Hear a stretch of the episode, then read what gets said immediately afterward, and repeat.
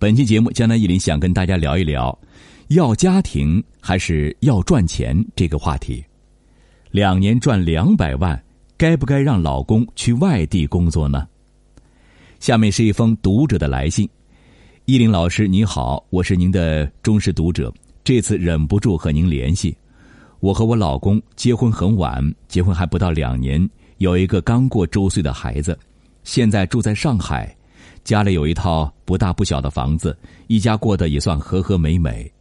我老公是上海本地人，条件还不错，外表俊朗，工作能力强，幽默风趣。当年在大学也是比较受女生欢迎的。我和我老公能走到一起，也是各种机缘巧合的结果。前段时间，老公接到公司通知，有一个出差到北方开拓市场的工作机会，时间需要两年。两年收入总共能到两百万左右，回来还有可能升职。我老公回来找我商量，看样子他挺希望去的。按说嘛，这是一个很不错的事情，我应该支持他。但是我心里是真心的不想让他去。第一个原因是我们结婚时间短，平常他工作也忙，经常应酬的很晚才回来。我俩平时基本上没什么时间交流，感觉我现在和独守空房差不多了。第二个原因是我生宝宝之前和公婆关系还不错，生完孩子之后各种矛盾就爆发了出来。他是上海本地人，从小就被他妈妈关得死死的，什么都听他妈妈的。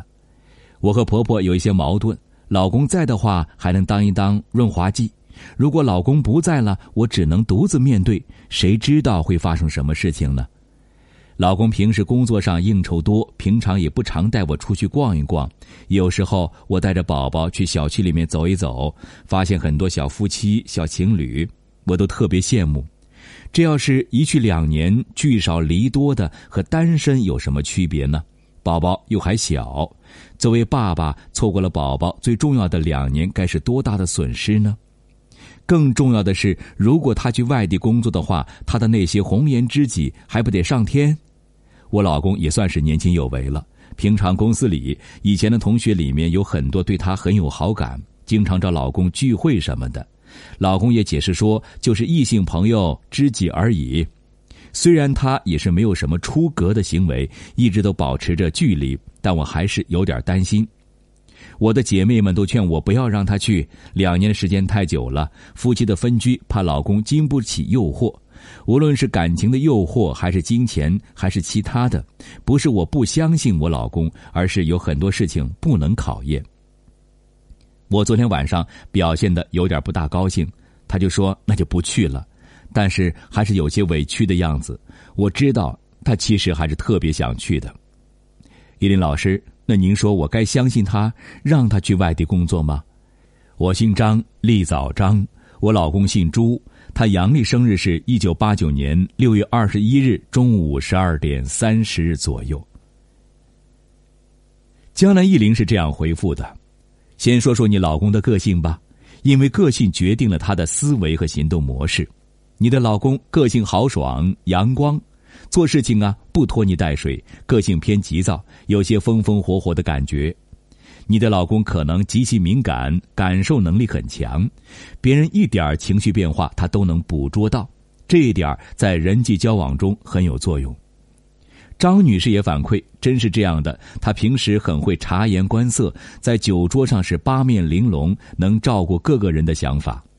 那正像张女士你所说的那样，你老公的异性缘也很不错，尤其容易吸引比他小的女子，加上他的敏感、豪爽、风趣的个性，在女性中的确很有吸引力，并且关键的是，你老公在面对情色诱惑的时候，抵抗力并不强。不过要提醒你的是，你和你老公婚姻方面需防出问题，也不太乐观。并且看起来，他的妻子，哎，也就是你了，应该是个性比较强，遇到原则性的问题也不会轻易让步。张女士反馈啊，的确是这样，小事我可以让让，原则性的问题我不会轻易妥协，尤其对方不讲理的情况，我很少能够默默忍受。总之呢，你很不适合与婆婆一起住的，等孩子大一些，最好能自己带孩子。关于你关注的核心问题，是否应该让老公外出工作两年？江南一林的建议是，很不建议你老公出去工作两年，否则很可能会影响到你们的婚姻。你独守空房两年之后，恐怕连老公的心都要废掉了。你如果让他单独在外面，你独自面对你的婆婆，这两年你们的感情也可能要岌岌可危了。考虑到你们目前家庭收入也不低，没有必要冒这个险，好好经营一下自己的家庭为重啊。但是你一定要做好善后工作，好好的抚慰老公的心情，免得他有情绪和想法。江南一林在此建议是，张女士的这种情况其实也并不少见了。江南一林上个月就遇到几例面临夫妻分隔两地抉择的情况，不过多数是因为孩子读书问题。比如其中一个广东朋友，她老公家里开了一个生产玩具的工厂，家里很有钱，她准备全职陪伴儿子在澳大利亚读书三年，问我是否适合。面对这种情况，我们应该如何选择呢？一江南一林建议如下啊，如果是多年夫妻感情深厚，并且双方年龄比较大，这种情况相对比较安全，但也不能完全放任自流，对另外一半啊不闻不问。比如张女士老公外出工作，或一些人陪孩子在外地读书，最好是两口子轮流陪伴。即便不能够轮流陪伴，平时周末一方也应该一起陪伴，或者是回家探望，来增强存在感。第二呢，如果是刚刚结婚不久要外出的一方，异性缘又很旺，并且他的克制力不强，那就尽量不要让对方外出。赚钱固然重要，家庭更重要，不要搞到最后独守空房几年，一人已随桃花流水去啊。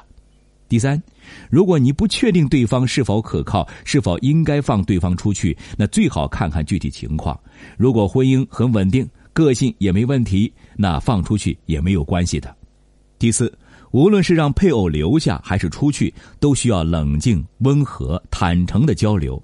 激烈的争吵很可能会引起对方的逆反心理，那就容易适得其反了。好了，朋友们，本期节目就到这里了。希望这篇文章能够对大家有用。大家如果有类似的烦恼呢，也可以在江南易林周易研究中心微信公众号上与江南易林互动交流。